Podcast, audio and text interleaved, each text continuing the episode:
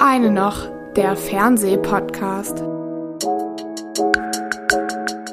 Hallo, ihr lieben Leute da draußen und herzlich willkommen zur 24. Folge Och eine noch, der Fernsehpodcast. Mein Kollege Jan Freitag und ich, Erik Leimann, sprechen heute über die teuerste deutsche Serie bis dato, die Literaturverfilmung Der Schwarm nach Frank Schätzing. Zu sehen tatsächlich im ZDF. Kann das alte deutsche Fernsehen internationaler Blockbuster? Ursprünglich deutschsprachig und Blockbuster, blub, darauf versteht sich Oscar-Preisträger Christoph Waltz, um dessen merkwürdige Aura die amerikanische Amazon-Serie The Consultant gestrickt ist. Kann der Mann mehr als Psychopath, fragen wir uns.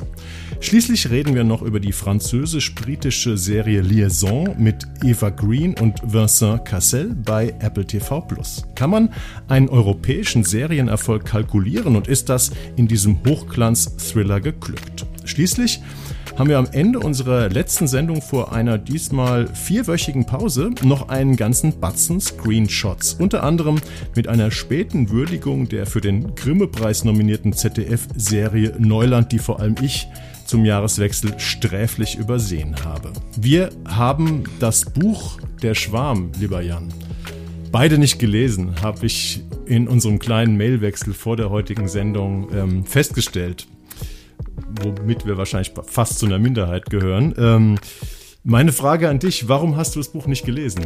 Ha, Weißt ja, also warum habe ich es nicht gelesen? Ich glaube, was mich, ich bin generell kein so großer Freund von so Blockbuster-Literatur, deswegen fand ich es auch ein bisschen interessant, dass du überhaupt das Wort Literatur zu verwenden, weil das hat irgendwie sowas, sowas, sowas Distinguiertes. Der Begriff allein, das ist, finde ich, gar keine Literatur, das ist irgendwie so Actiongeschreibe.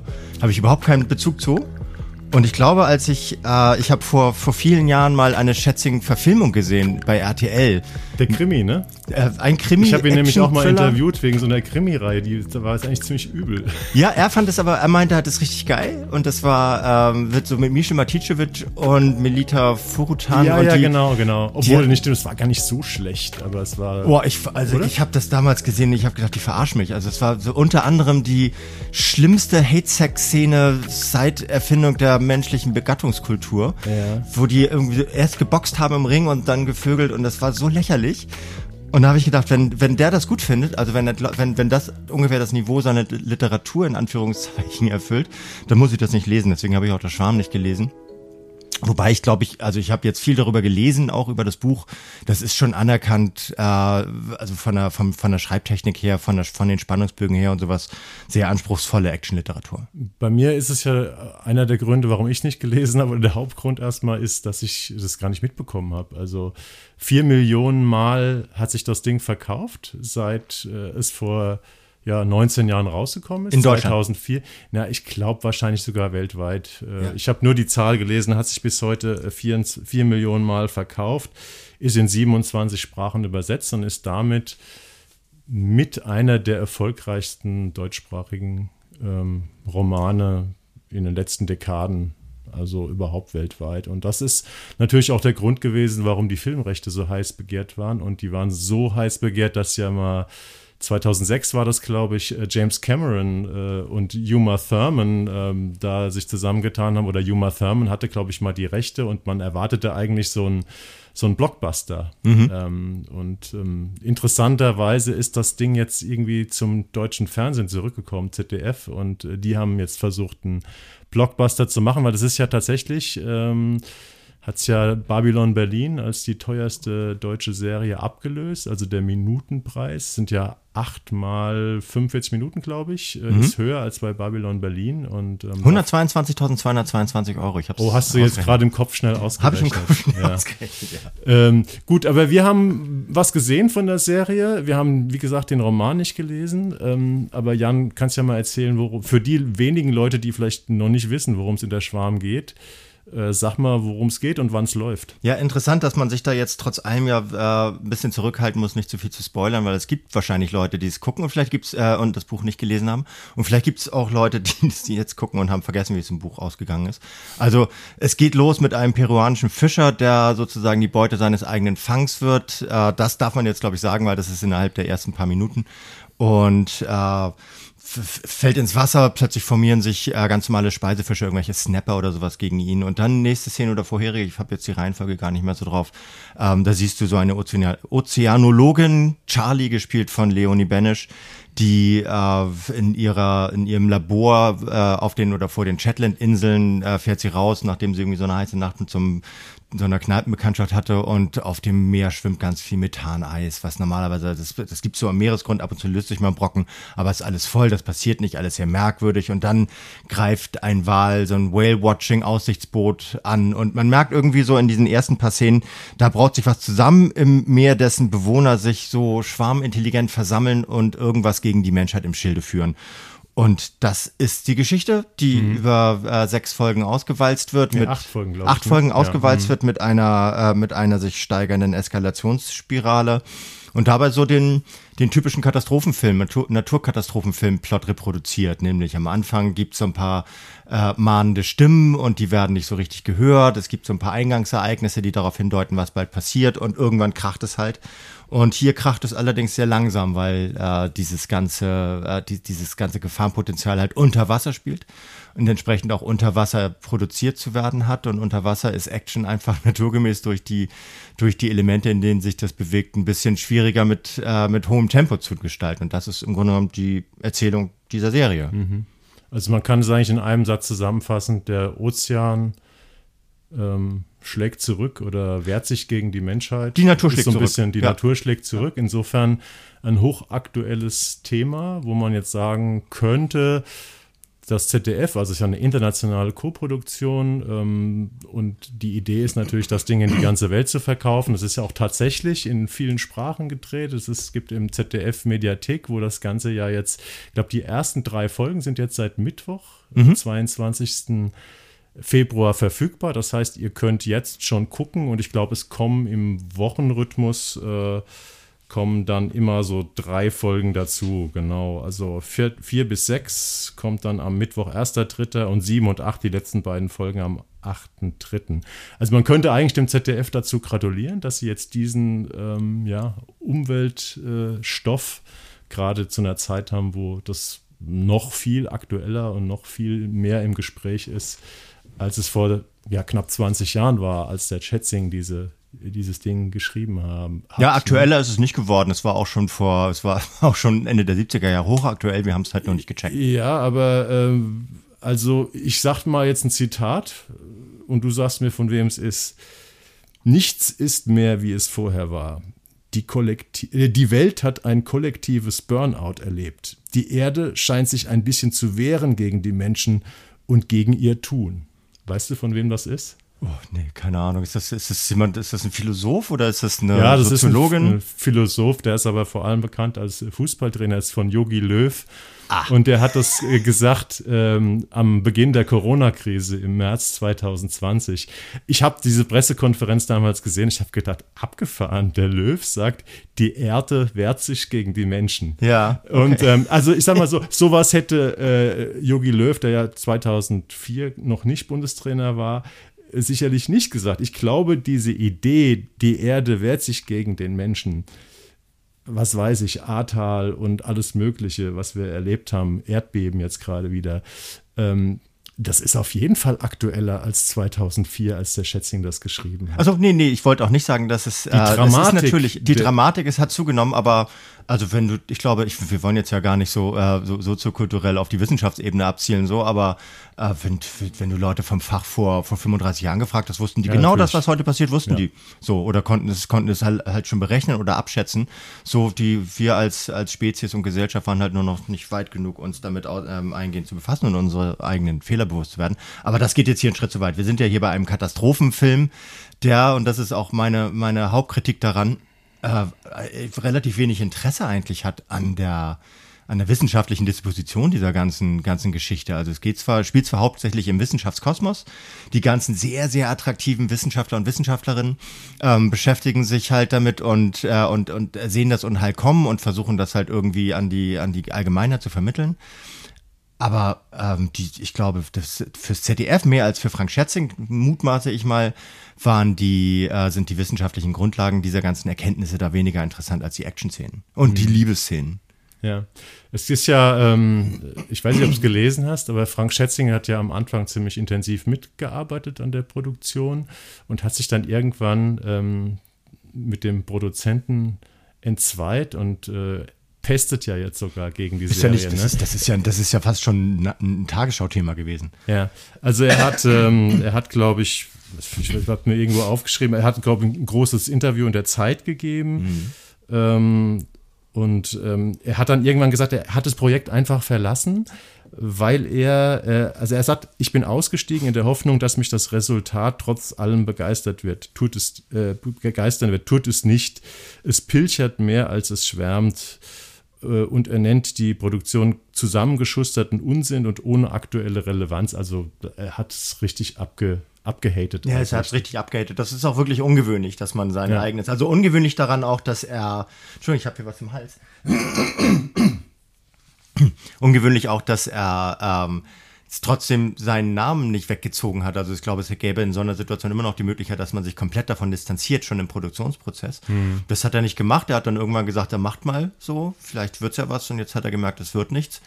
Und das ist aber auch, ich finde es zwiespältig, also auch seine Herangehensweise daran, weil er macht Action, es ist wirklich, also er macht ja groß, große aufgeblasene Thriller, so wie ich ihn wahrnehme in dem, was, was auch so die Rezeption seiner, seiner Bücher besagt. Und äh, er darf sich, finde ich, jetzt zum einen auch gar nicht wundern, was daraus passiert ist, nämlich dieser Thriller-Stoff, der äh, auch auf Wirkung abzielt. Das, das dürfen Thriller.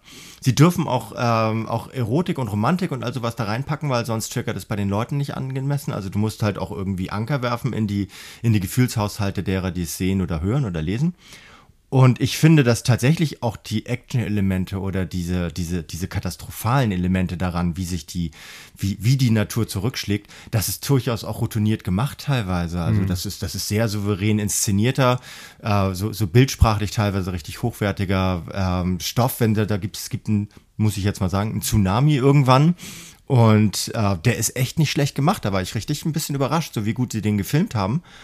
Und das, ich finde, auf dieser Ebene, also auf der technischen Ebene, ist er gar nicht so schlecht. Und damit erfüllt er eine der wichtigsten Kriterien, die du bei einer, äh, bei einer Verfilmung von Frank Schätzing oder wie diese ganzen Action-Thriller-Autoren auch alle heißen, äh, die, die, du dafür erfüllen musst. Mhm. Aber es ist tatsächlich schon, also ich, ich, wenn es irgendwie einen Preis gewinnt, dann glaube ich eher im Comedy-Bereich, weil es teilweise so unfreiwillig komisch ist, wie die Leute miteinander kommunizieren.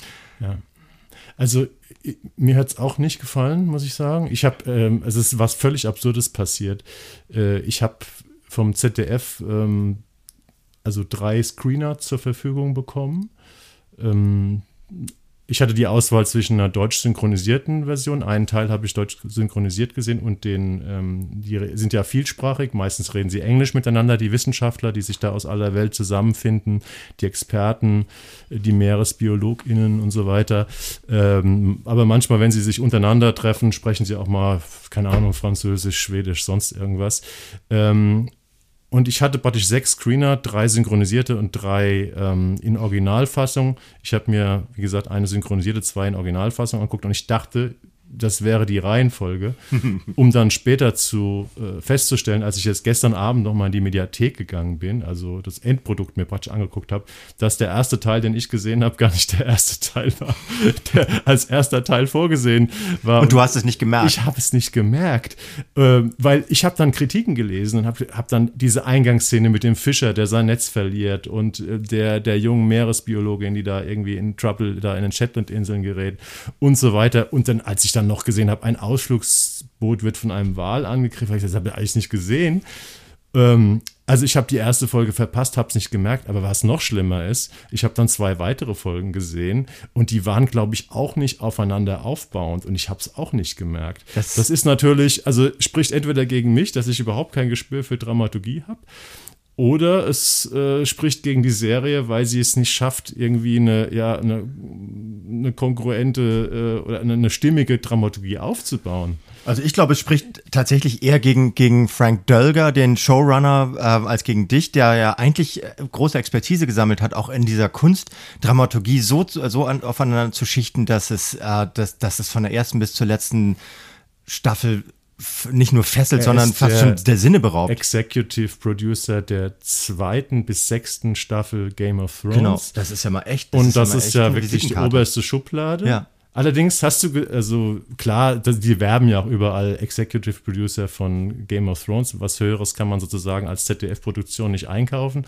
Hm. Ich habe aber auch gesehen, ich meine, es ist jetzt kein Age-Shaming, aber Frank Dölger ist mittlerweile 79 Jahre alt. Okay. Ja. Also vielleicht, es gibt natürlich Sachen, Leute, die können in dem Alter noch äh, super Sachen machen, aber es ist tatsächlich, es hat was Starres, die Produktion. Total. Es hat was, also eben dadurch auch Statisches. Und es ist so. Statisch starr, ja. Ja, es ist, es ist immer, du kannst tatsächlich auch einfach mal, auch einfach mal so auf der, auf der Leiste, ähm, also 20 Minuten vorscrollen und du hast eine große Wahrscheinlichkeit, dass du dich plötzlich in der ak- exakt selben Situation wiederfindest. Ja.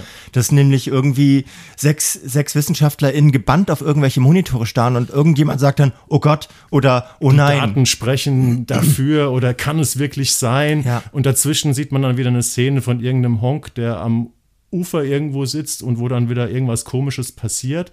Und so geht das weiter und weiter und dann irgendwann, ich dachte, es wäre am Ende von Folge 3, aber meine Folge 3 war wahrscheinlich Folge 6 oder sonst irgendwas, sitzen diese ganzen jungen, attraktiven Wissenschaftlerinnen aus fünf Ländern dann endlich mal irgendwo in Kiel zusammen, haben sich getroffen und beschließen zusammen irgendwie ähm, auf ein Forschungsboot, glaube ich, zu gehen, ja. Das ist jetzt, glaube ich, nicht gespoilert, weil das ist der normale Ablauf, wie so ein Katastrophenszenario abläuft. Wir sagen jetzt nicht, was danach passiert, aber ähm, ja, und irgendwie ist das, was dazwischen passiert, so ein bisschen austauschbar. Ich finde, diese Serie hat ein ganz großes Problem mit dem Drehbuch und mit der Dramaturgie. Es, sie ist nämlich einfach langweilig. Die ist wahnsinnig langweilig, aber sie hat äh, natürlich, also was ich schon meinte, so es gibt Sequenzen, in denen es halt rund geht, in Ja. denen halt, in denen sich das so auf, ähm, aufbauscht, was im, was sich im Meer gerade abspielt. Da, da, da machen sie sozusagen ihr Zeug, so und und äh, kriegen es hin, äh, die Spannung aufzubauen, die notwendig ist, um halt zu, äh, zu zeigen, da passiert etwas Sonderbares und Mhm. dieses Sonderbare ist halt existenzgefährdend für unsere Spezies und den Planeten. Aber immer dann, wenn sie versuchen, das Ganze sozusagen zu verfüllen mit, äh, mit Menschlichkeit, mit Wärme, mit, äh, mit, mit so beiläufiger Relevanz, mit Gesellschaftspolitik und sozialen Themen und so weiter, dann scheitert die so kolossal, diese Serie. Und das ist dann auch so, gerade weil es eben, wir müssen immer und immer wieder auf die Synchronisation ansprechen. Die meisten Leute werden es auf Deutsch gucken, nehme ich mal an. Und äh, es unterhalten sich in der deutschen Version alle in, im Hannover, Hannoveraner ähm, Akzent miteinander. Komplett Gut, das war ja nicht so. anders zu erwarten. Naja, aber wenn du dir das Original anguckst, da wird ja auch, ist ja auch eine Einheitssprache. Die reden ja in der Regel Ja. Englisch miteinander, aber du hörst dann natürlich, wenn eine Italienerin Englisch spricht, hat sie einen italienischen Akzent. Weiß ich nicht, ob das klug gewesen wäre, jetzt den deutschen, deutschen, äh, italienischen Akzent dann zu Ja. geben. Ich glaube, ich habe es äh, schon mal in einer, einem der letzten Podcasts erwähnt. Äh, die haben fast ein ähnliches Problem wie bei der Synchronisation, wenn sie einen internationalen Cast haben. Die reden hier ein sehr elaboriertes Englisch alle. Und ich glaube, nur ein oder zwei Hauptdarsteller sind. Einer ist, glaube ich, Kanadier, dieser junge Wahlforscher, ist so ein indigener Kanadier. Äh, Da gibt es ein paar Rollen in Kanada. Äh, ansonsten gibt es sehr viel. Es gibt Japaner, Schweden, äh, Franzosen, Finnen, glaube ich, Deutsche. Und immer wenn die dann Englisch miteinander reden, reden die ein grammatikalisch und vom Unfassbar. Wort, Wortschatz her fantastisches Englisch, was aber unglaublich aufgesagt.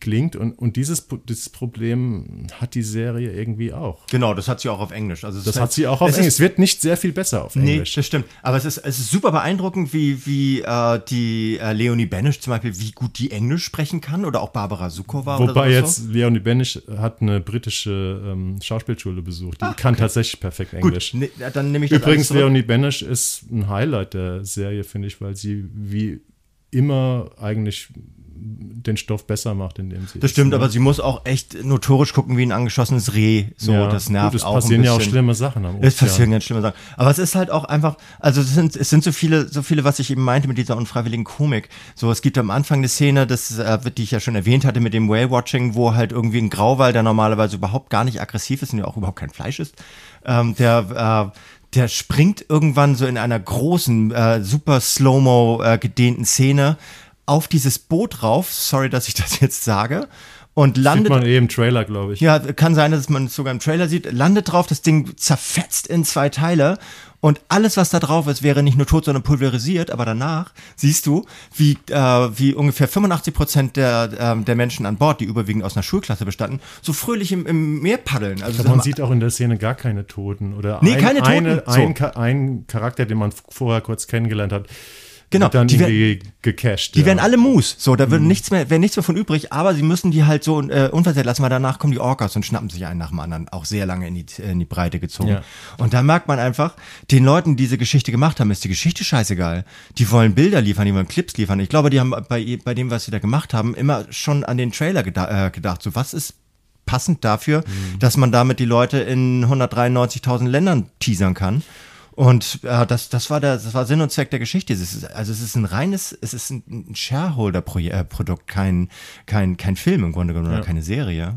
Also was dem Film wirklich auch komplett fehlt, wenn ich das gerade mal mit sowas Tollem wie Steven Soderbergh Contagion, also diesen Pandemiefilm, an den ich immer denken musste, als Corona losging. Und ich habe ihn tatsächlich nicht gerewatcht, aber ich hatte immer als ich dachte, als das losging im März, also hier im Yogi Löw und so, ne, März 2020, äh, da habe ich gedacht, du musst unbedingt mal wieder Contagion sehen. Und das ist zum Beispiel ein Film, kennst du, ne? Ja. Äh, wo du praktisch diese Idee, dass eine Pandemie, eine tödliche Pandemie sich rasend schnell in, in der Welt ausbreitet, die wird so richtig greifbar. Du, du kriegst wirklich Schweißausbrüche beim Zugucken. Und im Prinzip, und das fehlt hier alles. Das fehlt hier alles. Du hast du kommst irgendwie nicht rein. Du kriegst nicht dieses Gefühl der Bedrohlichkeit, der Endzeit, der Krise. Es wird immer nur gelabert in diesem schönen Englisch mit Akzent. Und ab und zu gibt es dann mal eine äh, familienfreundlich choreografierte Action-Szene. Ein paar schöne Shots vom Ozean. Ist auch interessant, ne? Ähm, das haben sie wirklich gut gemacht.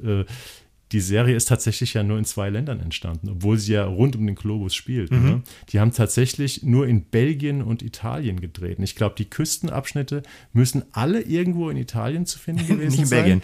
In Belgien ist ja die, ist, die haben ja nur eine ganz kurze Küste und die ist komplett mit Hochhäusern zugebaut. Nee, in Belgien gibt es dieses, ich glaube, in, in Europa bedeutendste ähm, Nassstudio. Also die, da gibt es, mhm. da werden ganz viele Sachen gedreht. Ich weiß nicht genau, wo in Belgien das liegt. Da werden ganz viele Sachen gedreht, die im Wasser spielen, weil die so ein riesiges Flutdock-Studio da haben.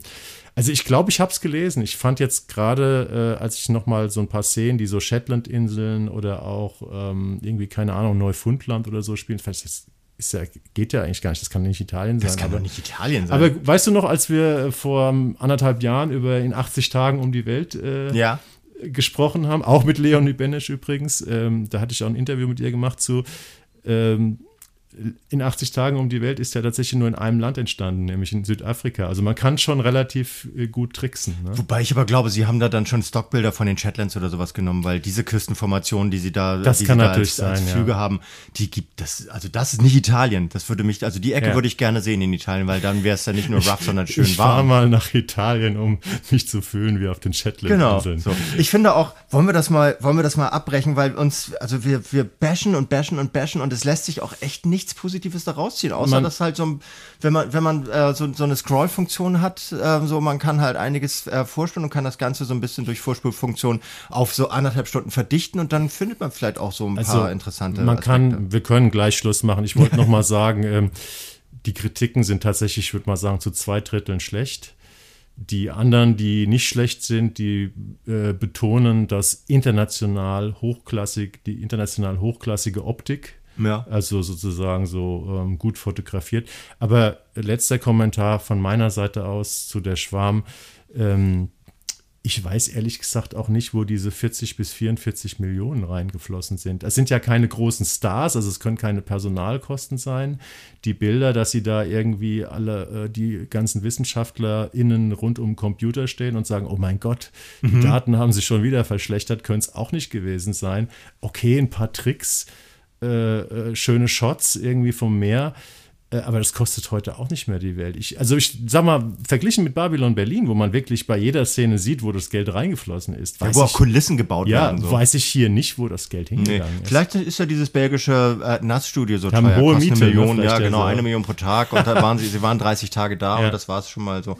Stimmt, es, man sieht's. Ja, Okay, ja, ja also ähm, der Schwarm war für uns nix, aber wir sagen trotzdem nochmal, ist jetzt, äh, jeder, jeder Mittwoch kommen drei neue Folgen in der Mediathek und es wird auch wirklich fett und in der Primetime ähm, linear ausgestrahlt, nämlich die, das ZDF hat ab Montag, 6. März, äh, an vier aufeinanderfolgenden Abenden äh, die Primetime ab 20.15 Uhr äh, gebucht und da gibt es dann äh, Doppelfolgen zu sehen. Glaubst du, dass Montag, Dienstag, Mittwoch, Donnerstag das ZDF da irgendwie den Vogel abschießt mit der Ausstrahlung? Also es steht natürlich zu befürchten, dass die, dass die Quotenkurve da steil nach unten zeigt nach dem Anfang, aber ich glaube auch echt, ja, das, das Anspruchsdenken an solche Filme ist nicht bei allen gleich. Also es gibt viele Leute, die werden sehr zufrieden sein damit, weil es, es gibt Liebe, es gibt Action, es gibt Thriller, es gibt Tod, es gibt Verderben, es gibt Romantik, es gibt ein bisschen Gelaber, es gibt ja, es gibt ein schwules Pärchen natürlich, so, also es gibt so eine, es gibt von allem so ein es bisschen. Es gibt viel Diversität, viel das mussten Diversität. sie ja auch einbauen, weil im Schätzing-Roman gibt es einen alten Forscher mit, mit, einer jungen Freundin. Ja, ja, genau, den haben sie zum Da haben sie gleich gesagt, ja. das geht heute nicht mehr. Ja, habe ich auch gelesen. Ein Glück, dass das ist, das, was man dem unbedingt zugutehalten muss, ist, dass sie die zwei Hauptfiguren eigentlich rausgenommen haben, weil die echt sehr cringe und, und unangenehm sind. Also ich glaube, es wird, es gibt Leute, die finden genau diese Mischung, finden die okay und, äh, und suchen danach und, äh, und, und Eskapismus kann man ja nicht sagen, weil es geht ja hier ums Ende der Menschheit, das ist ein bisschen schwierig, aber so, die sedieren sich halt gerne mit so einem Mumpitz. Warum nicht? Also es wird jetzt wahrscheinlich kein Abräumer sein, aber ich glaube, am Anfang schafft es schon sechs. Sechs Millionen, ja, schätzt du linear. Die, ja, die ersten. Aber viele Leute haben es dann schon in der Mediathek gesehen, oder? Das weiß ich nicht, wie viele das sehen. Meine Weil es ja schon deutlich früher. Ne? Ja, aber meine Mutter guckt es nicht in der Mediathek. Hm. Also so, also weiß ich nicht. Aber guckt deine Mutter Katastrophenfilme? Ich glaube, die würde das gucken, ja. Weil hm. das einfach, das ist so, äh, es ist ein bisschen aufgeblasen und es ist so, es ist, sowas kreuzt sich in ihre Hör zu an. Schauen wir mal. Schauen wir mal. Na gut, dann mit äh, kommen wir zum zweiten Thema. Ähm, und zwar The Consultant acht Episoden, relativ interessanterweise so ein bisschen im Comedy-Format, 30 Minuten mhm. pro Folge. Ab heute, Freitag, 24.02., komplett bei äh, Prime Video zu sehen, bei Amazon. Und äh, ja, Jan, erzähl uns doch mal was über The Consultant. Ja. Du hast dich ja ein bisschen intensiver mit der Serie beschäftigt, glaube ich. Ich habe mich intensiver damit beschäftigt. Ich habe auch. Musst, hast Horrorerlebnisse gehabt mit der Serie? Hast Überhaupt nicht. Ja, also ich habe ich hab mit Christoph Walz darüber gesprochen, allerdings äh, leider nicht persönlich so beim, beim Kaffee im Fancy Hotel, sondern bei der Wiener in, Melange. In, in einer Videokonferenz, äh, teilweise mit anderen. Ich hatte so zwei Videokonferenzen mit ihnen und äh, die war teilweise halt mit anderen Leuten zusammen, so mit, mit so internationalen JournalistInnen. Und ich meine, ja, Christoph Walz ist Christoph Walz, ist Christoph Walz in dieser Serie, ist ein äh, so ein Unternehmensberater namens Regis Petoff, der nach einem Roman, den es tatsächlich äh, vorher gab, von äh, Bentley Little heißt er, also gleichnamiger Roman, auch The Consultant, ein, äh, so, so, eine, so eine amerikanische Videospielklitsche oder so ein, so ein Start-up, sehr erfolgreiches Start-up, nach dem Tod vom Gründer und, äh, und Chef dieses Unternehmens, so einem chinesischen äh, Digitalwunderkind, das Unternehmen wieder in die Spur bringen soll, weil das stellt sich nach einer Weile heraus, dass wohl offenbar kurz vor der Pleite steht. Und dieser, äh, dieser Regis Petoff ist ein extrem analoger, sehr nostalgischer äh, so, so Anzugträger, der in diese äh, sehr digitale, moderne Videospielwelt reinkommt, wo alle Leute wild durch die Gegend laufen und ständig äh, unangenehme Sachen essen und keinerlei richtige Betriebsstruktur, sondern nur Kreativität und Content herrscht. Sehr junger Laden.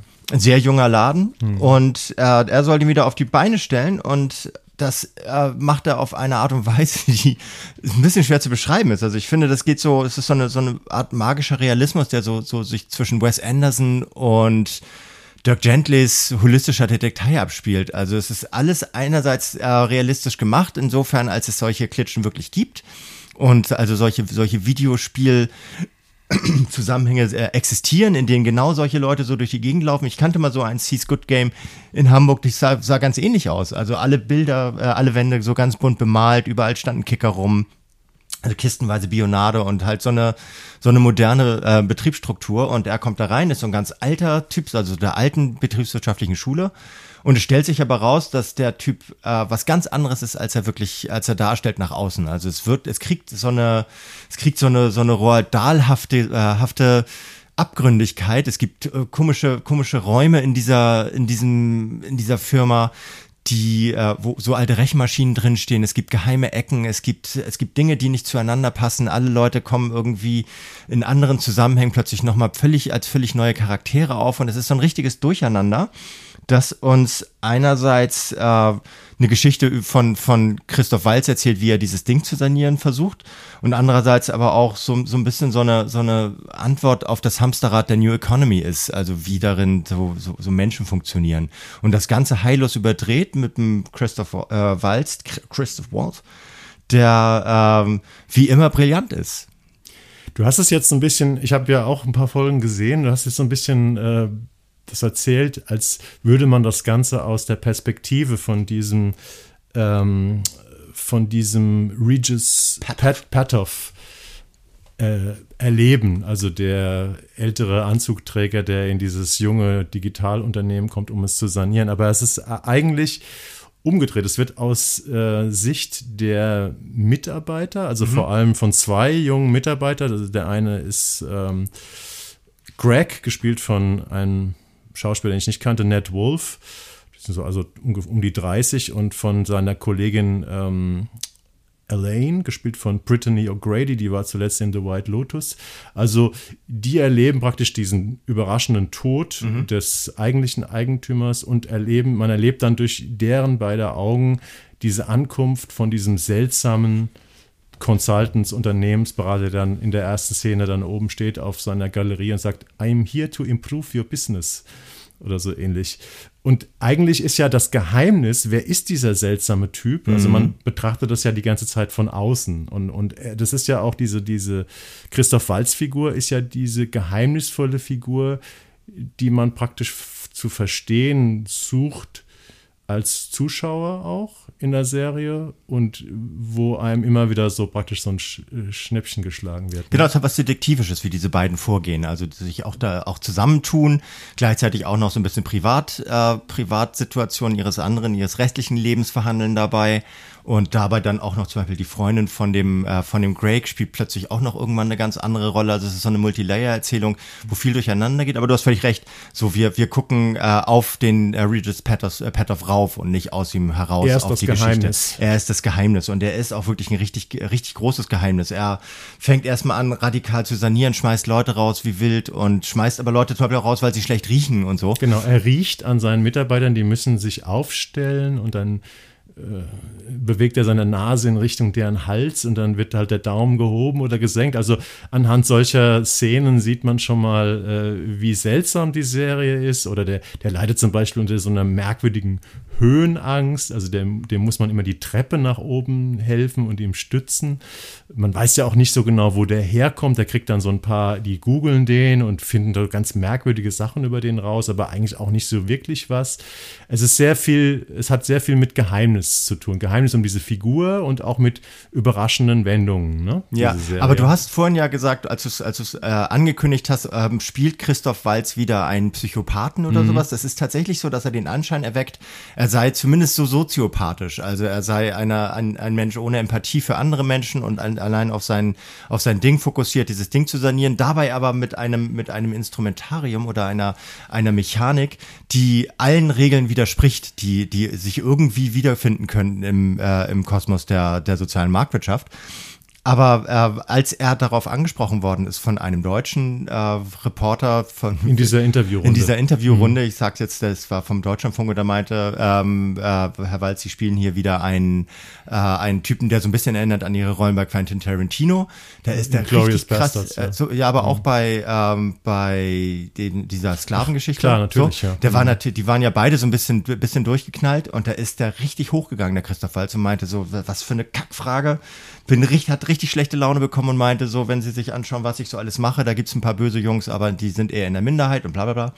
Und er hat daraufhin dann gesagt, äh, wer diesen Regis Petoff für, eine, für einen Soziopathen hält, der hat halt die Geschichte nicht ganz verstanden, weil mhm. der, ist eine, der ist eine komplett verschrobene Figur, der mit seinen Mitmenschen fürchterlich umgeht, offenbar, aber äh, das ist dieser Serie, ähm, glaube ich, noch viel wichtiger, als, ähm, als diese, diese Geschichte mit äh, ein, ein, Soziopathen zu zeigen. Er bewegt sich in einer in einem Umfeld, nämlich dieser New Economy, die noch viel durchgeknallter ist. Mhm. Und aus Christ Christoph Walz Perspektive, so wie er es geschildert hat, ist er, ist er im, so im Wechselspiel, im Pendelspiel mit diesem, mit diesem Irrsinn der Figur und dem Irrsinn der, ähm, der, der, der Szene, in der er sich bewegt, äh, womöglich sogar ein Ausgleichungselement. Und er meinte, es geht gar nicht so sehr um den Pattern, es geht um das, um das Umfeld, in dem er sich bewegt, um diese irrsinnige, ähm, diese, diese sich selbst beschleunigende Startup-Kultur und so weiter, in der irgendwie alles immer so auf Wirkung gebürstet ist und die, die unfassbar herzlos äh, mit ihren Menschen umgeht. Es gibt in den USA gibt's ja kein Kündigungsrecht. Das heißt, wenn du dich da, wenn du da nicht äh, nach der Pfeife der, der Leuten tanzt, die das leiten oder unglaublich kreativ bist in dem, was du tust, also produktiv und damit rentabel, fliegst du. Punkt. Es gibt am, in der ersten Folge eine schöne Szene, wo er zum ersten Mal äh, sich an die Mitarbeitenden wendet die stehen dann da eher oben in dieser, auf dieser Galerietreppe, die anderen unten da an ihren Rechnern in diesem Großraumbüro. Und dann sagt er irgendwann, äh, äh, also für die, die sozusagen remote arbeiten, also im Homeoffice, ihr habt eine Stunde Zeit, um jetzt hierher zu kommen. Ansonsten äh, werden die, äh, kriegt ihr die Kündigung. Und dann siehst du auf einmal im Hintergrund, wie so ganz viele Gesichter auf so einer Großleinwand äh, immer schwarz werden, weil die dann schnell ihren Computer ausmachen und aufbrechen. Also äh, die Serie ähm, erzählt Quatsch nicht nur von diesem Verrückten, der diese Firma leitet, sondern im Prinzip erzählt sie auch äh, ganz viel über die Mitarbeiter in solchen Läden. Also der, der Standard hat zum Beispiel geschrieben, ähm, zur Manipulation in kapitalistischen Systemen zählen immer zwei. Die einen, die die Kontrolle übernehmen wollen und die anderen, die sich manipulieren lassen. Besonders sie werden auf die Probe gestellt. Und ähm, das ist eigentlich so ein, so, ein, so ein Turning Point, der eigentlich so erst so ab der dritten Folge oder so, finde ich, in der Serie ähm, zum Tragen kommt, dass man praktisch sich auch mal ein bisschen genauer die Mitarbeitenden anguckt. Also die, die Süddeutsche hat es geliebt. Äh, die hat geschrieben, ich habe, das war hinter einer Paywall, ich habe nur die Überschrift äh, gelesen, die lautete ein Lehrstück über moderne Ausbeutung in acht Teilen. Es scheint eine positive Kritik zu sein. Ja, ich hab's, ich hab's auch geliebt. Ich hab's wirklich, ich lieb's immer noch. Ich habe den noch nicht ganz durch damit. Ich finde, es ist fantastisch. Es hat halt auch dadurch, ich bin halt großer Wes Anderson-Fan zum Beispiel. Und ich mhm. bin auch großer Dirk Dantley-Fan, deswegen habe ich die beiden Referenzen jetzt auch genannt. So, das ist einfach, äh, es ist auf seine durch, durchgeknallte Art unglaublich relevant, was er da erzählt. Und das ist der Tony Basgallop heißt der Showrunner, mhm. äh, von dem auch Christoph Walz meinte, der sei der Grund gewesen. Normalerweise ähm, guckt er sich das Drehbuch an und dann schaut er, wer es gemacht hat. Hier hat er sich äh, angeschaut, wer das Drehbuch macht und danach, äh, danach war er fast schon ein bisschen überzeugt.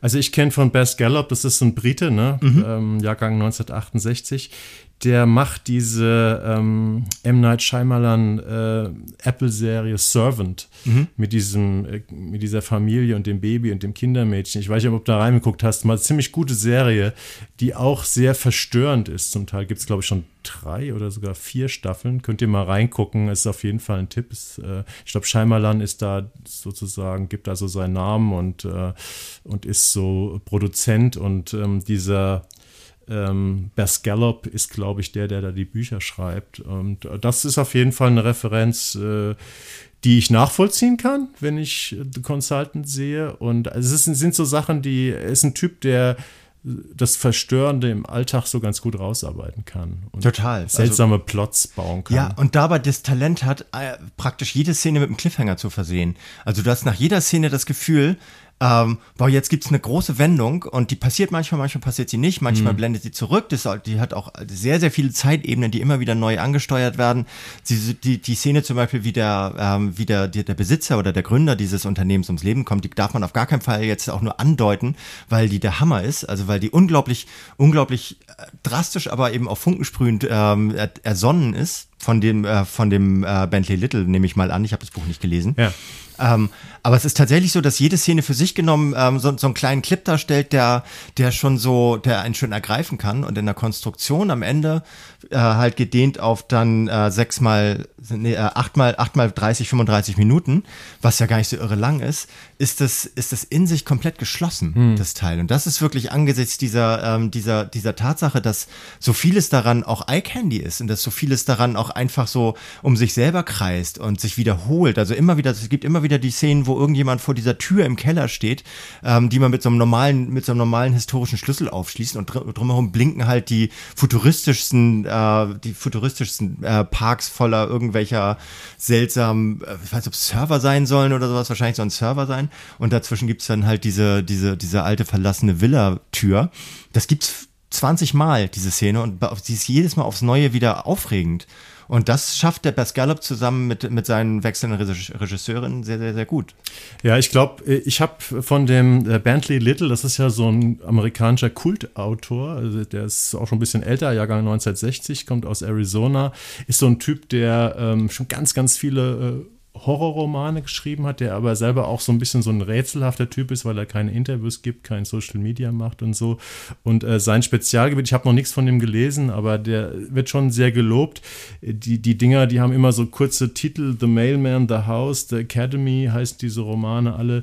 Und die spielen oft so ein bisschen mit dem Horror des Bürgerlichen, dass mhm. praktisch Leute so normallos in irgendeinen so ähm, ja, bürokratisches System geraten oder so. Das sind oft so die, die Mittel, mit denen er arbeitet. Aber es ist natürlich auch, ähm, ich habe ich glaube, bei Rotten Tomatoes hat so, eine, so einen Score von 75, also solide. Gut, solide, aber sie wird jetzt auch nicht komplett abgefeiert, die Serie. Was ich so an Kritikpunkten gefunden habe, ist, dass manche schreiben, ja, die ist jetzt nicht besonders äh, hochgeistig, dass man jetzt sagt, ähm, also wie zum Beispiel jetzt in, äh, in Severance, was ja auch eine sehr absurde Welt baut, aber wo ganz, ganz viel Ideen und Philosophie drin steckt. Es ist teilweise wirklich, wie du sagst, Eye Candy. Es ist so ein bisschen auf ähm, ja, so Plot-Twists gebürstet, mhm. aber die sind schon auch gut, die sind wirklich überraschend. Also es ist jetzt keine besonders schwer zu schauende, anstrengende Serie, ne? Ne, sie, also ich, nee, das stimmt, nicht von der, nicht von der, vom, von der, äh, von der Tiefgründigkeit her. Es ist aber, nicht besonders tiefgründig, das meine ja, ich damit. Aber, aber die Figuren sind natürlich alle drastisch und der, also auch so der, der Christoph Wall, also der, der Petoff nimmt äh, den Greg anfangs einmal mit in eine, in so eine Bar, in der er sich immer aufhält und die Menschen da drin sind, sind für, das sind Avatare, mehr oder weniger. Es sind halt gar keine richtigen, richtig echten Menschen, sondern es sind Avatare einer, einer Chiffre für die, für die, für die Weltentrücktheit der, der oberen 10.000. Ich musste, ich musste bei der Szene ähm, an hier ähm, Stanley Kubrick, Eyes Wide Shut denken. Ja, ein bisschen. Das stimmt. Also nicht, natürlich nicht ganz so kunstvoll, ja. aber es ist so ein bisschen, es baut so eine ähnliche Atmosphäre auf wie bei äh, Tom, als Tom Cruise da in diese komischen keine Ahnung, Verschwörungszirkel eintritt. Genau, wobei die ja so ein bisschen barock aufgemacht sind. Hier ist das sehr aseptisch und sehr ja, kühl und sehr ja. neon durchflutet. Aber so ein bisschen von diesem Gefühl, was genau, das Gefühl. in was für eine seltsame Welt ja. bin ich hier reingeraten. So ein bisschen was von dem Gefühl hat die Serie auch. Ja, und das war also so, da die, die Gestalten, die da rum, äh, rumlaufen, es ist, sind wohl irgendwie eher so Prostituierte tendenziell, die da sich da aufhalten.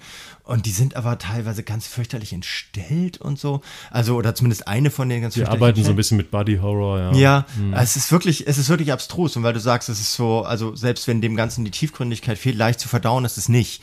Und es Nein, ist auch das nicht, meinte ich nicht. Ja. Ist auch nicht, nee, also wollte ich auch, wollte ich nur sagen, also ich wollte es nochmal so deuten, äh, so weil auch gerade der, die, die Figur von diesem Regis Petoff, so die macht dir Angst und die bereitet Schmerzen und das ist aber auch genau das, was, sorry Christoph, so, was du besonders gut kannst, also so ja. dieser, dieser, äh, diese, dieser charmante Diabolismus, so, also so, so, das ist ja, das sind liebenswerte Personen, die gleichzeitig Himmel, himmelschreiend fürchterlich mit Menschen umgehen und so. Ähm, das, das ist seine Kernkompetenz. Das kann er wirklich besser als alle anderen, auch wenn er noch ganz viele andere Sachen ganz toll spielen kann. Aber man muss sich auch mal vor Augen halten, wann er damit angefangen hat. Also er hat bis, bis zu, bis Tarantino ihn für, äh, für Glorious Bastards entdeckt hat, mhm. hat er Schnulli-Fernsehen gemacht vor allem. Also nicht nur, aber überwiegend. Ja. Er hat halt so viel Vorabendserien gemacht, hat nur bei Soko mitgemacht. Er hat aber so. auch gute deutsche Fernsehspiele immer, gespielt, war bei Chroma Nocke und. Genau, immer ähm, wieder gute Sachen gemacht, aber das so. war Roy Black, ne, war er, oder? Ja. so, das ist Im halt Biopic schwierig. Er ist halt unglaublich vielschichtig und ja. er hat hier aber hat er wirklich seine Berufung gefunden in dieser, in dieser, in dieser Figurenzeichnung. Das kann, das kriegt kaum jemand sonst hin wie er. Sie haben sich, Amazon hat natürlich auch Christoph Walz als Christoph Walz eingekauft, ja. auch wenn er jetzt sich diese, gegen das Psychopathen-Image da vielleicht wehrt im Interview. Ähm, er macht es gut und er ist das zentrale Highlight der Serie neben anderen Stärken, die die, die, die Geschichte auch hat. Ne? Ja. Also ich habe mich auch äh, gut unterhalten gefühlt. Ich war überrascht von den Twists. Ich habe es gar nicht so fürchterlich weit geschafft. Ich habe nur drei Folgen gesehen. Ähm, wollte gestern Abend äh, eigentlich noch ein bisschen weiter gucken, aber dann sind irgendwie ähm, Dinge dazwischen gekommen. Aber das geht so weiter, ne? dass man das immer wieder so überrascht ist und es irgendwie sich in eine ungeahnte Richtung weiterentwickelt. Geht auch Plot, immer ne? wieder zurück zum Anfang. So, mhm. also es ist wirklich, es ist, sie ist überraschend. Das ist, glaube ich, das, was man sagen kann. So, das ist das, was sie auch so, was sie so sehenswert macht. Also und mit 30 Minuten Spielzeit eigentlich auch, auch schön, schön knackig, ne? Ja, sehr angenehm. So. Also eine Empfehlung von uns. Unbedingt Empfehlung. Man kann auch äh, also man kann es gut auf Englisch gucken, weil Christoph Walz ist halt auch einfach echt gut verständlich. So, der ist halt, der ist zwar New Yorker mittlerweile, aber aber äh, durch spricht halt spricht halt immer noch ein europäisch gefärbtes Englisch, das man gut verstehen kann. Ja, ich habe es auch ganz gut verstanden. Hm? Gut, ja, damit äh, kommen wir zu unserer dritten Serie am heutigen Tag. Das ist Liaison, das ist eine englisch-französische und also nicht nur produktionsseitig, sondern auch von der Sprache her. Ähm, hört man Englisch und Französisch, eine ähm, Thriller-Serie, die ab heute, ab Freitag, 24. Februar, im Wochenrhythmus bei Apple TV Plus läuft. Äh, Im Wochenrhythmus heißt, es gibt tatsächlich ähm, nur eine neue Folge pro Tag, also pro, pro Freitag. Ja, worum geht es? Ähm, Eva Green, die man ja noch als ähm, ja, eins der äh, bekanntesten äh, Bond-Girls äh, in Casino Royale war das, glaube ich, ne? Ähm, ich mag Bond nicht. Ja, stimmt, du hast ja nichts zu tun mit Bond. Ähm, kennt, also auch ja, selbst eine französisch-britische Schauspielerin, spielt so eine, ähm, ja, so eine Mitarbeiterin im englischen Ministerium, die so ein bisschen der Spionage und Digital- Spionageabwehr äh, so verpflichtet ist. Und die Serie beginnt eigentlich ähm, in Syrien, wo bei zwei syrischen Hackern, die also wohl ziemlich genial sind, sehr viel Geheimwissen mit sich rumtragen. Und die werden irgendwie ja, geraten in so einen Hinterhalt und äh, mit Hilfe von Franz vom französischen Geheimdienst wollen die eben gerne das Land verlassen und nach Frankreich äh, gehen. Vincent Cassel, ähm, der französische Star, Co-Star hier in dieser Serie, ist sozusagen so ein Handlanger, so eine Art, so, so, so, so ein Spezialist, der für die Franzosen arbeitet, so ein Ex-Agent, der ziemlich viel drauf hat, äh, soll das organisieren, aber die ganze Sache geht schief, aber diese Syrer ähm, tauchen dann irgendwie kurze Zeit später in London auf. Und gleichzeitig äh, passieren in London seltsame Dinge. Es werden nämlich Systeme gehackt ähm, und die auch so ein bisschen zu ja, Naturkatastrophen führen, kann man sagen. Also es wird die Stadt überflutet, es stoßen zwei Züge zusammen, es wird praktisch die digitale Infrastruktur gehackt und die Geheimdienste in London und in Paris. Also man hat sehr viele schöne City-Shots von diesen beiden Städten. Ähm, ich denke, es ist auch nicht ganz zufällig, versuchen, äh, dieser Gefahr Herr zu werden, aber sich selbst dabei auch so ein bisschen spielen, nicht mit offenen Karten ähm, die Franzosen machen ihr Ding, die Briten machen ihr Ding. Es geht auch so ein bisschen in Richtung EU. Es gibt ein paar Szenen, die spielen in Brüssel. Es geht um den Brexit so ein bisschen, ähm, weil die Briten anscheinend da besonders angreifbar sind, seit sie diese europäische Sicherheitsstruktur im Digitalen verlassen haben.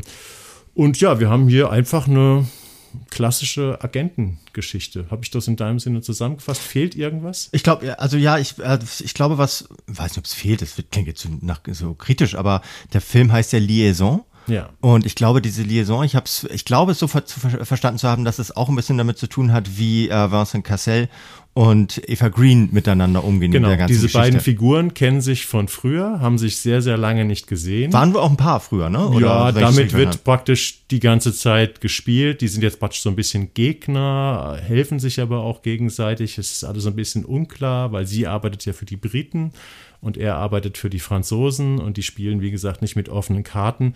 Also so ein klassischer Agentenplot mit Love Story, gescheiterte Love Story im Hintergrund, kann genau. man sagen. Klassischer Agentenplot, glaube ich, das, das ist bei mir dann immer schon so ein bisschen ein Problem, weil ich da so wenig mitreden kann, weil ich so wenig klassische äh, Agentenplots schaue. Aber ähm, ich, es ist überhaupt nicht annähernd meine Art von, äh, von, von Serienunterhaltung. Also nicht, es gibt ganz wenig, was mich daran, äh, was mich daran überzeugt, was mich daran da, da, damit anlockt. So, mir ist das, mir ist diese ganze Agenten, Agentinnen-Szene, sind ja meistens Typen, äh, ist mir völlig fremd. Dieses, äh, dieses kämpferisch Verwegene daran ist mir fremd. Und mir ist vieles fremd daran, aber ich mag Vincent Cassel wirklich sehr gerne. Hm. Ich finde, der hat eine, der hat eine Ausstrahlung, der hat so eine, so, so eine unterschwellige Brutalität und, und Gewalttätigkeit, die er aber nie rauslässt. Also du merkst immer in vielen seiner Rollen, äh, der hat ja angefangen als Dobermann, ich weiß nicht, ob du das gesehen hast, vor, vor fast 20 Jahren. Nee, das war ein Film. Ah, okay. Der hat damals ich kenne ihn von The Black Swan, ne? da spielt er ja, ja. diesen manipulativen äh, Ballettlehrer.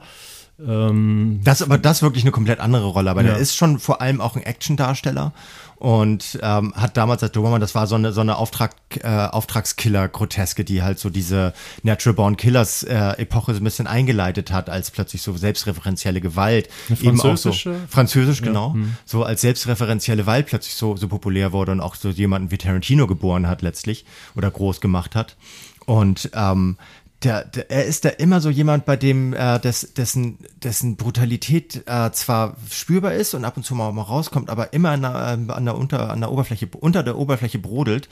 Und deswegen kann man, kann ich dem alleine echt richtig gut zugucken. Also der ja. erdet diese Geschichte auf eine ganz, ganz interessante Art. Und äh, weil die Geschichte ist eigentlich echt stinknormal. Mhm, so, die sehr konventionell, ja. Konventionell, schön gefilmt, also wirklich, wirklich gut gemacht alles. Auch so diese, diese, äh, diese Wechsel von den äh, zwischen Beirut, Paris äh, und London, also so immer so mit so einem, mit so einem kleinen Ticker gerne dabei, so wie früher mit einer Schreibmaschine ge ähm, ge ge geschrieben. Das ist alles, ist alles total routiniert gemacht. Ich glaube auch, dass diese Hacker Story gut gemacht ist, also so wie die in diese Systeme reinkommen und anfangen mit kleinen lustigen Avataren, die halt deren, die, die Bildschirme wichtiger, also de, dessen, was jetzt mittlerweile alle als kritische Infrastruktur kennen, äh, so da aufpoppen und andeuten, hups, da ist jemand in unserem System, bis hin zur Tatsache, dass sie die halt richtig beeinflussen können und London fast geflutet wird, weil die, weil die Fluttore der Themse halt irgendwie manipuliert ja, genau. werden und mhm. so. Ähm, alles sehr, sehr routiniert gemacht, aber ich finde tatsächlich, dass diese Serie ein bisschen, bisschen hervorsticht durch dieses Zusammenspiel zwischen den beiden Hauptfiguren, ja. also Vincent Cassel und Eva Green. Also ich hatte mich schon relativ lange ähm, in meinem Hauptjob äh, um die Serie bemüht, weil ich gesehen habe, eine Thriller-Serie mit Vincent Cassel und Eva Green, die ich beide sehr gerne mag. Äh, super Schauspieler. Dachte, das könnte was sehr Interessantes sein. Und tatsächlich, die beiden machen einen sehr guten Job, auch mhm. wenn ihre Beziehung mit dem dunklen Geheimnis aus der Vergangenheit sehr von der Stange irgendwie ist. Aber sie schaffen das mit Leben zu füllen. Aber der Plot an sich, obwohl das mit dieser digitalen, mit diesem digitalen Angriff, was da dadurch alles, was man da heutzutage alles mitmachen kann, ähm, das ist durchaus interessant. Aber im Ergebnis ist die Serie tatsächlich arg konventionell geraten, weswegen sie mich dann auch nicht so gekickt hat, dass ich sie gerne zu Ende schauen möchte. Ähm, die ist tatsächlich schön gefilmt und es ist sicherlich kein Zufall, dass man so viele gute Aufnahmen von London und Paris in irgendeiner britischen Kritik habe ich gelesen als Lob London hat äh, schon lange nicht mehr so gut und gleichzeitig so realistisch ausgesehen. Das muss man wirklich sagen. Die haben viele tolle Locations und, und es ist sehr hochwertig gemacht. Ähm, eben nicht nur so das Übliche, so der, der Establishment-Shot von oben mit, keine Ahnung, Themse und Tower und dann geht es irgendwie in ein Büro, sondern sie, sie bewegen sich wirklich in den Städten. Das macht schon Spaß, hat zwei tolle Schauspieler, aber ich sag mal, wir haben ja noch bei Apple TV Plus, ist ja eher so die Plattform, wo auch ein bisschen ambitioniertes versucht wird. Und ich weiß, du weißt ja, ich bin nicht der allergrößte Slow Horses Fan, aber die Serie äh, in zwei Staffeln wird, ja durch die Bank weg gelobt und ist ein sehr spezieller Agentenstoff. Und im Gegensatz dazu, also dazu, damit kann Liaison bei weitem nicht mithalten. Also das ist wirklich ein ganz Ansatz, ne? konventioneller Agentenstoff. Genau, aber ich ist auch ein bisschen der Grund, warum wir es drin haben, weil's, weil ich es gut finde, so eine Serie mal, mal zu beschreiben. Also so, wo, wo alle Kriterien erfüllt werden. Es ist wirklich wie eine, wie eine Checklist, die sie abhaken und alles ist drin. So, es geht von den, von den Fieslingen, die es bis ins Büro des französischen Staatspräsidenten schaffen, über, über so, ähm, über, über so Hackerbuden, von denen man dann manchmal denkt, so, äh, gibt es eigentlich Hackerbuden-Möbelläden, in denen man extra Hackerbuden-Möbel kaufen kann? Warum was so, steht denn da immer so? Das, eben, das ist halt alles ein bisschen so, so, so ähm, verranzt, aber ja mhm. trotzdem lässig. Und äh, es gibt immer so, so ist genau, ist genau das gleiche, so, so Hinterhof-Kaschem, also oder so, so, so, so, nicht Hinterhof ist das, richtige Wort, also so, so, so Kaschem, Hinterzimmer-Kaschem, so, wo du, wo du halt äh, aus einer Kneipe, wo halt tatsächlich, glaube ich, also würde mich nicht wundern, wenn da auch Leute mit aufge, auftätowierten Anker auf dem Arm sitzen, äh, kommst in so, ein, in so ein Hinterzimmer rein und da sitzen dann Leute und pokern. Mhm. Und dieser, dieser Pokerraum ist genauso ausgestattet, wie man sich, glaube ich, äh, wie, wie man den schon seit, seit, seit Cincinnati Kid ausstattet. So. Das ist alles wirklich komplett genauso gemacht, wie man es erwartet. Aber dadurch kriegt man halt auch irgendwie fast schon so ein Glossar dessen, wie macht man eigentlich einen Agentenstoff oder wie macht man so ein, so ein, es ist ja, es, es gibt, Agenten klingt immer so nach 007, so, das ist, wie, wie macht man einen Stoff, der sich halt so abseits der, der klassischen Polizei, Polizeiermittlungspfade im zwischenstaatlichen Bereich abspielt. Hm. Und das erfüllt der erfüllt diese Serie komplett von, von, ja. vom ersten bis zum letzten Moment, macht das aber äh, nicht auf so eine, so eine testosteronsatte Art, wie es James Bond macht zum Beispiel, macht es auch nicht auf so eine, auf so eine, so eine dummdreiste Art, wie so mit diesen, äh, mit Vin Diesel Stoffen und so weiter, wo die, wo, wo es die ist Typen keine halt, klassische Action-Serie. Keine klassische nee, Action-Serie. Und deswegen finde ich sie, ich finde sie so bemerkenswert. Das ist überhaupt nichts, was mich interessiert, aber wer so mal wissen möchte, wie funktioniert eigentlich Action-Thriller mit politischem äh, Hintergrund und ein bisschen, bisschen Amour dabei, so, wie funktioniert sowas, dass es ein Publikum findet, der wird hier echt, der kann sich das an die Wand hängen. Also. Ja, aber äh, das klingt mir jetzt fast ein bisschen zu positiv, weil nee, ich bin eigentlich ein bisschen enttäuscht von der Serie, weil sie äh, aus diesem Budget, was sie ja zweifelsohne hat und diesen beiden tollen Schauspielern, die sie zur Verfügung hat, in der, es gibt dann auch noch tolle Nebenrollen wie Peter Mullen, äh, der immer großartig ist, mhm. als so schottisch krantelnder Minister, also ihr Chef. Ähm, aber da macht sie wenig draus. Und weißt du, an was es mich ein bisschen erinnert? erinnert hat. Es ist jetzt ein fieser Vergleich, aber ähm, weil es natürlich auch finanziell irgendwie so zwei Stufen drunter ist. Kannst du dich noch an diese äh, paneuropäischen Krimis The Team, The Team erinnern? Ja. ja, wo das Konzept äh, nach dem Motto, wir haben jetzt hier eine Koproduktion von drei oder vier europäischen Ländern und aus jedem Land muss ein Ermittler oder eine ja. Ermittlerin dabei sein und die müssen sich dann natürlich treffen, weil sie einen internationalen Fall, also das, das steht schon mal fest und danach wird sozusagen der Fall geschrieben, der dann natürlich unbedingt in Belgien, keine Ahnung, Dänemark und Deutschland zu spielen hat und damit verknüpft sein muss. Also es ist so ein bisschen, hier war wahrscheinlich zuerst das Konzept da. Wir haben dieses deutsch-französische Ding, wir haben den, die, die, die, die beiden Stars aus den Ländern ähm, und dann haben wir noch ein bisschen EU und wir haben zwei tolle Städte, Paris und London geht immer äh, und das müssen wir unterbringen. Und jetzt, ach so, stimmt, wir müssen noch eine Geschichte erzählen. Ah, digitale Angriffe, ähm, das ist doch jetzt echt modern. Ne? Und ähm, ja, mir ist es ein bisschen äh, also auf dem Reißbrett einfach alles. Nee, aber dann habe dann hab ich mich missverständlich ausgedrückt vorhin. Ich finde überhaupt, es ist überhaupt nicht ansatzweise mein, äh, meine Art von Fernsehen. Und ich finde auch tatsächlich, ich gebe dir auch recht dazu, dass es aus seinen Möglichkeiten nichts gemacht hat. Deswegen habe ich ja den Begriff des Glossars verwendet. So, äh, es, es zeigt einfach, wie solche Sendungen funktionieren, macht es aber eben besser als, äh, als so Sendungen wie The Team. The ja. Team ist einfach, ist einfach kompletter Bullshit gewesen. Da hat nichts funktioniert.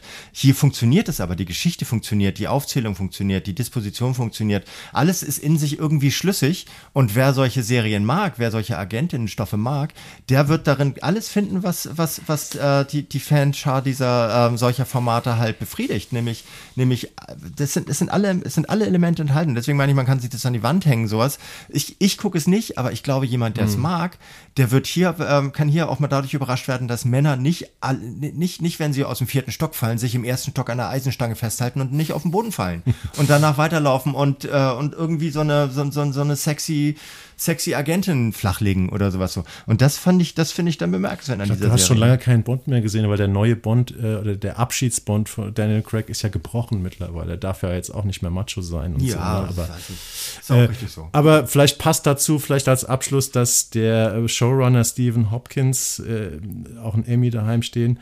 Ähm, der hat zum Beispiel ähm, für 24 viel gemacht. Mhm. Ähm, also er ist auch an so klassischen Agenten-Action-Stoffen geschult. auch ein routinierter Typ, Mitte 60 mittlerweile. Kiefer Sutherland ähm, so für unsere, für unsere genau. ähm, also ich bin ja kein 24-Fan, äh, deswegen sage ich dazu mal nichts, weil es so viele ähm, Leute mit gutem Geschmack gibt, die 24 geliebt haben. Deswegen äh, sage ich dazu mal nichts. Aber ja, mit dem hatte der Stephen Hopkins, der jetzt Liaison äh, hauptverantwortlich gemacht hat, auch zu tun. Also für uns war es nicht so ganz was, aber wer so auf klassische Agentenstoffe, wir haben es jetzt glaube ich schon mehrmals gesagt, Mehrfach. steht, äh, kriegt das hier in einer guten Qualität mit hochwertiger Optik und äh, guten Hauptdarstellern. Ja. Ne?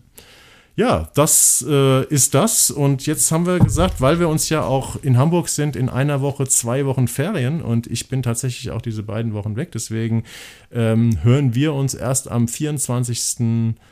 Ähm, dritten wieder, machen also Batsch eine vierwöchige Pause und deswegen habe ich gedacht, machen wir mal ein paar mehr Screenshots. Ach, echt? Ich habe zumindest, äh, du hast nur ein, zwei oder? Ich habe mal, ich habe nicht mehr, ich habe einfach nur meine meine beiden genommen. Also ja gut, ich habe heute drei, deswegen. Ja. Aber auf einen habe ich dich ja schon hingewiesen. Ja, aber wir ähm, halten uns trotzdem kurz. Wir halten uns kurz, aber wenn wir die fünf Minuten erreichen, äh, sage ich jetzt auch nicht eine Katastrophe. Ich habe nämlich tatsächlich mal wieder was privat geguckt äh, nämlich das? Neuland im Z, in der ZDF-Mediathek.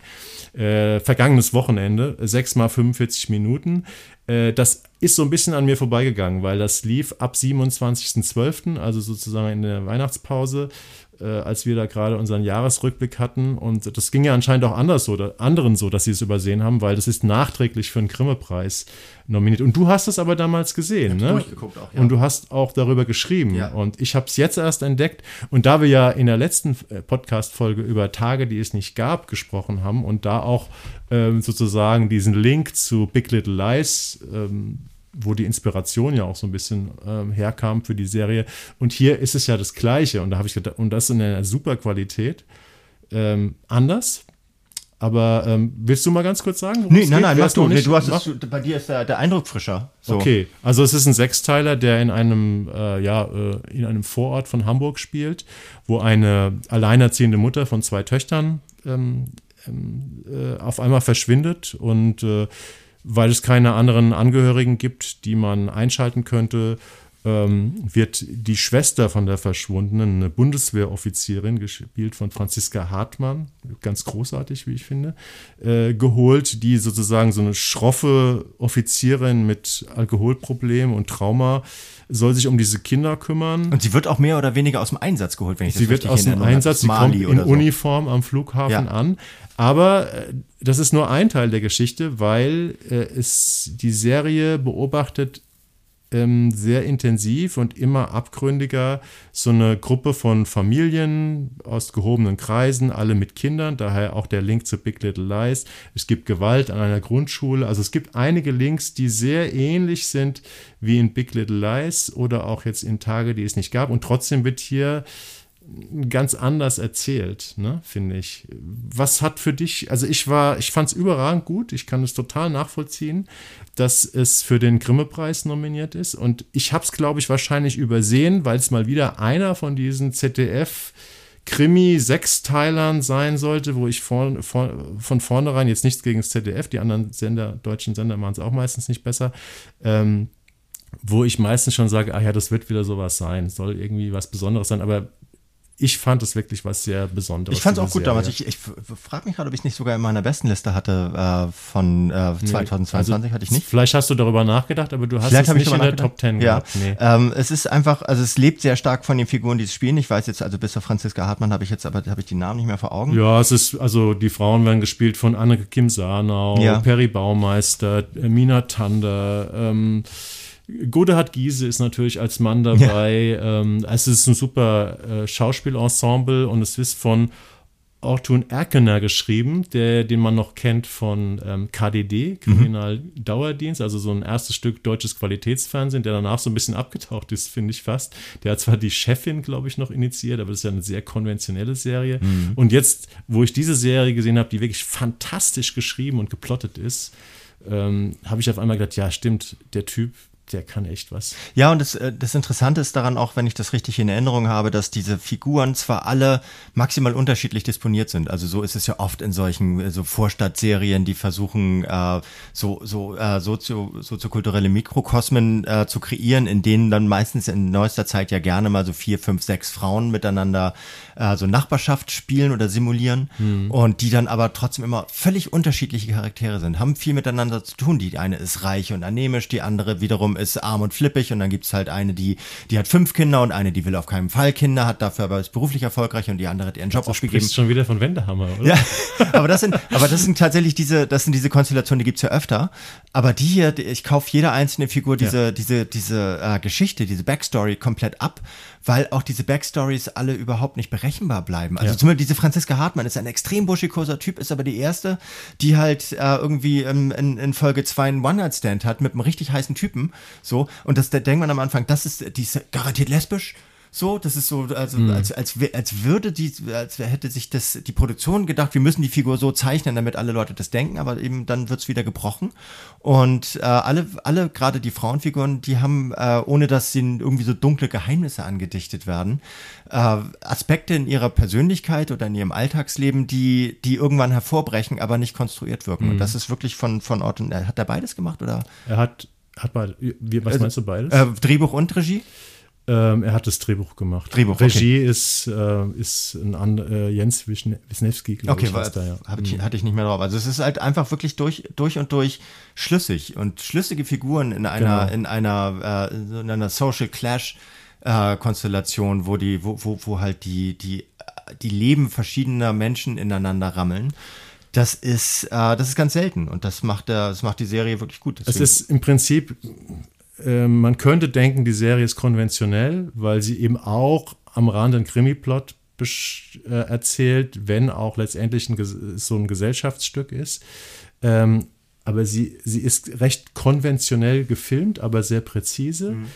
Ähm, aber sie macht das, man sieht halt einfach an, an Neuland mal wieder, was ein, was ein gutes Drehbuch ausmacht. Was ein gutes Drehbuch ne? ausmacht, ja. Wen, die Figuren werden gebrochen, äh, die Plots sind fantastisch, alles ist im Nachhinein total plausibel und ähm, man kann praktisch mit diesen alten Mitteln, die uns nerven, des alten Fernsehens, immer noch ganz, ganz tolle äh, Filme oder Miniserien machen. Das ist das, was ich aus, aus Neuland äh, gelernt habe. Und ich möchte wirklich jedem empfehlen, schaut euch, wenn ihr es noch nicht gesehen habt, mal an in der ZDF-Mediathek. Läuft er auch noch unbegrenzt, oder? Läuft auf jeden Fall momentan noch eine mhm. Weile. Ähm, äh, man könnte nach der ersten Folge, ich finde die erste Folge auch schon gut, könnte man nur sagen, ja, das ist vielleicht ein bisschen konventionell oder das kennt man so ähnlich schon, aber das gerät immer, das kriegt eine immer größere Tiefe, das entwickelt einen immer stärkeren Sog und man hat nie das Gefühl, wo wir jetzt gerade über eine Serie gesprochen haben, die kalkuliert ist,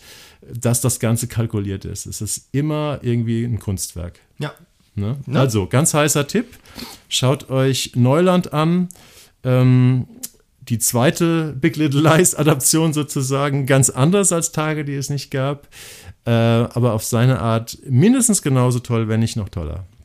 Wahrscheinlich sogar noch ein bisschen besser, würde ich sagen. Ja, ja.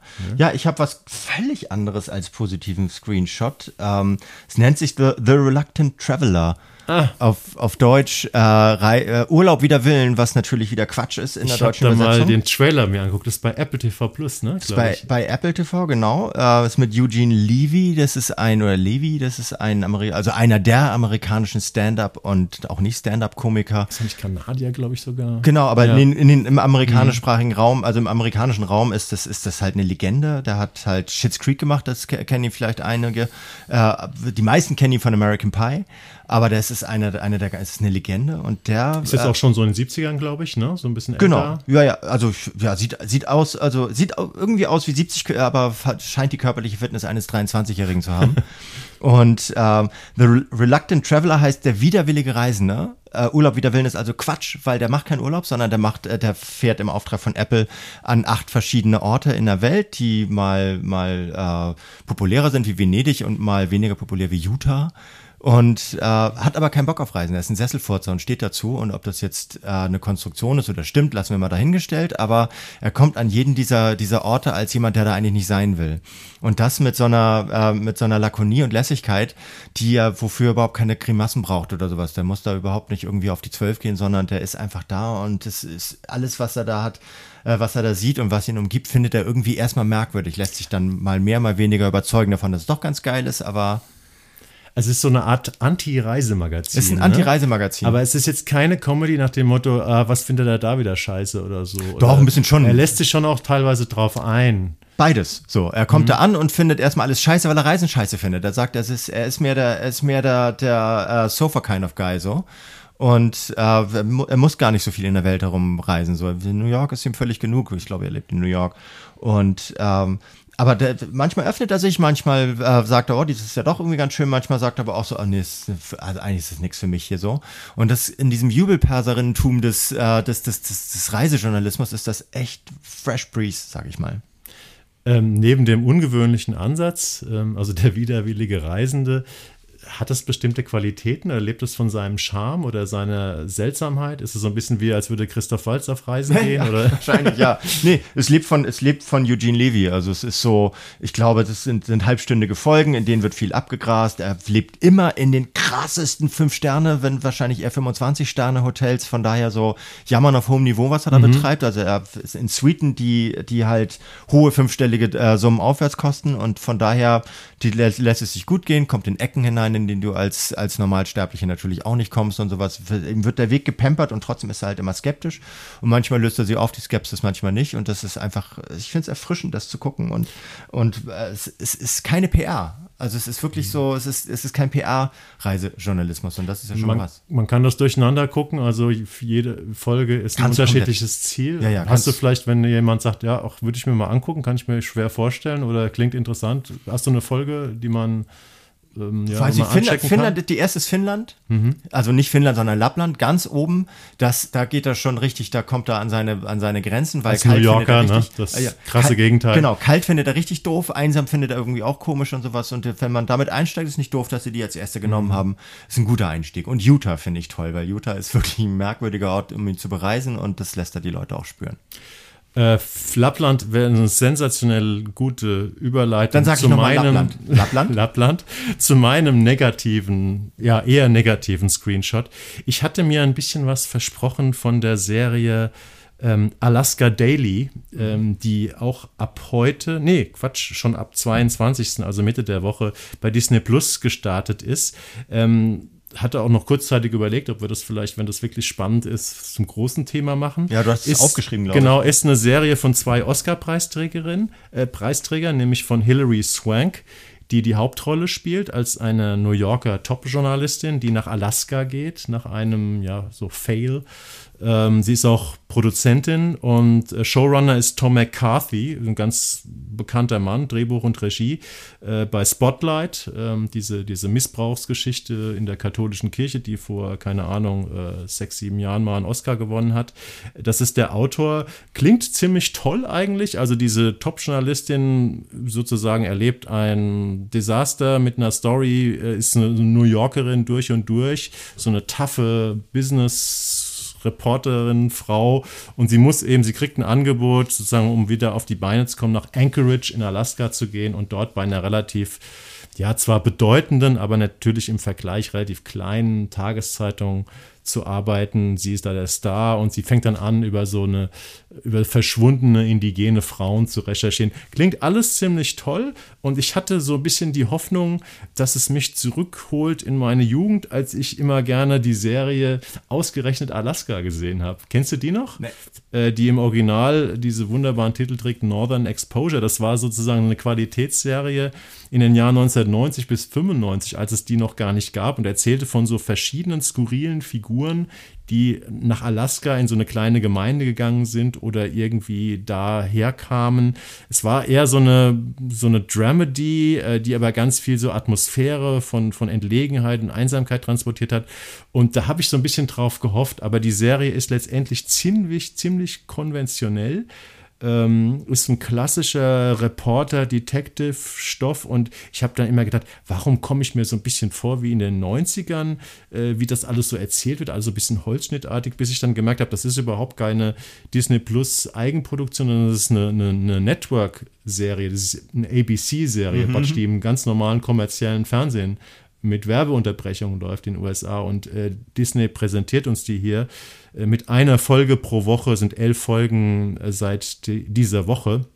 Also hatte ich mir bei den Namen ein bisschen mehr von versprochen, ist aber unterm Strich ein ganz klassischer äh, Krimi-Recherche-Plot mit relativ vielen Klischees. Okay. Wenn es auch ein paar schöne Shots gibt, so, so dieses leere Anchorage im Vergleich zu New York und so weiter. Aber leider nicht das, was ich mir darunter erhofft habe. Okay. Ist an mir völlig vorbeigelaufen, deswegen kann ich jetzt gar nichts zu Die sagen. Die werden es jetzt auch nicht als Highlight bewerben. Es gab auch ja. keine Screener vorher. Ich musste warten, bis es regulär läuft. Ähm, Aber es ist interessant, dass Network jetzt schon echt, äh, echt äh, fast schon synonym wird für konventionell, wenn du sagst so, ich dachte, das ist eine Apple-Eigenproduktion, habe was drauf gesetzt und dann hat es das nicht erfüllt und dann habe ich gemerkt, das war ABC, also Network. Ja, aber so, konventionelles machen ja die Streamer, also was Netflix macht, viel konventionelles Amazon. Ja, ja. Jetzt haben wir hier Liaison mit den, und dem hochgelobten Apple, äh, ist auch relativ konventionell. Du musst natürlich auch, die konventionellen Sachen sind ja auch oft die Sachen, die äh, viele Zuschauer ja. erziehen. Hier ist es einfach so, ich glaube, äh, Disney hat gesagt, aha, zwei große Namen. Äh, ich weiß nicht, ob die Serie gut läuft. Zeigen wir das mal, verkloppen wir das mal in Deutschland an Disney oder ja. überhaupt für einen Streamingdienst. Bist du durch mit deinem Thema? Nee, nein, nein, ich habe noch, noch, was. Ne? Ich habe noch was, also so Stichwort konventionell. Ich weiß nicht, was schlimmer ist, konventionell zu sein und dazu zu stehen ähm, oder äh, auf Krampf unkonventionell zu sein und dadurch konventionell zu werden. Wo, damit wären wir bei Sebastian Fitzek. Sebastian. Sebastian, weil äh, ich habe das jetzt erst gesehen. Ähm, es lief äh, bei RTL, aber vorher schon, ich glaube Ende des Jahres schon mal bei RTL Plus, nämlich Auris, zwei verfilmte äh, äh Thriller von Sebastian Fitzek. Und er will ja äh, immer so auf Krampf irgendwelche ganz besonderen Charaktere ersinnen und hat sich da einen forensischen Phonetiker ausgedacht. Wer nicht weiß, was das ist, ich weiß es auch nicht. Das sind Leute, die, äh, die glaube ich, irgendwie ganz besonders gut hören sollen oder übers, übers akustische äh, Kriminalfälle lösen oder, oder Rätsel aufknacken oder ich weiß es nicht. Gibt's vielleicht, vielleicht auch nicht. Äh, was, gespielt wird's von Heino Ferch. Heino Ferch ist ein Heino Ferch ist der Mann mit dem guten Gehör. Genau, Heino Ferch ist ein forensischer Phonetiker, der äh, einen vermeintlichen Mörder, äh, gespielt von Jürgen Maurer, überführen soll. Das ist ein bisschen die Geschichte. Zusammen mit einer Podcasterin, Janina Fautz heißt sie, glaube ich, die, äh, die halt so ein bisschen flippig ist, wie halt Podcasterinnen so sind und so. Und es ist so, alles, das ist von der ersten bis zur letzten Sekunde so lächerlich. Ist RTL? Es ist RTL. Es Ach, das ist der, der Dienstag oder genau der mörderische Dienstag, Dienstag oder sowas. schon mit Ey, oh, du fängst es an zu gucken und denkst dir die ganze Zeit, ey, Jürgen Maurer ist einer, ist ein wirklich guter Schauspieler. Warum macht er so einen Scheiß? Hat Jürgen Maurer ist, glaube ich, der muss immer die ganz Bösen spielen. Ja, muss aber immer auch immer so ganz leise reden und so. Aber der ist wirklich ein guter Schauspieler. Also der hat wahrscheinlich irgendwie Spielschulden oder sowas. sonst kann, sonst kann das unmöglich angehen, dass er diese, dass er da, da mitspielt und sich da als Mörder zur Verfügung stellt. Das ist so ein, so ein plakativer Scheißdreck, den da, den, den RTL da uns vor die Füße kippt. Und wahrscheinlich läuft es richtig gut, weil dieser mörderische Dienstag läuft richtig gut bei RTL. Habe ich auch gehört. Hat mhm. mich auch überrascht, weil wir haben ja schon über ein paar Formate hier äh, gesprochen, hier Sonderlage und ja, so weiter. Die funktionieren blendend. Ich, ich, meine Theorie war ja, dass sowas heutzutage, wo es so viel Alternativangebote von den Streamingdiensten äh, gibt, dass solche Art Krimi nicht mehr funktioniert im ähm, linearen Fernsehen. Ja. Aber die Zahlen scheinen uns äh, scheinen es Moores zu, zu lehren. Genau. Aber wenn du nichts mehr hast, würde ich dann den Abbinder machen, yeah. weil ich einen fantastischen Krimi gesehen habe im Free TV. Das ist noch ein bisschen hin, aber weil wir uns vorher nicht mehr hören, sage ich mal, der vielleicht jetzt schon beste Krimi oder ist es eher ein Sozialdrama des Jahres, ist auch, kommt auch an ungewohnter Stelle, nämlich ähm, in einem Magdeburger Polizeiruf mhm. mit Claudia Michelsen. Äh, und äh, da gab es zwar äh, mal einen vor zwei, drei Jahren, ähm, der wirklich herausragend gut war. Ähm, irgendwann finde ich auch noch, genau, der Verurteilte. Das war diese, diese Nummer, wo äh, Sascha Alexander Gerschak und Laura Tonke so ein, so ein, so ein, so ein, Quälix, äh, so ein Folterknecht-Pärchen spielen. Der ja. war sehr verstörend.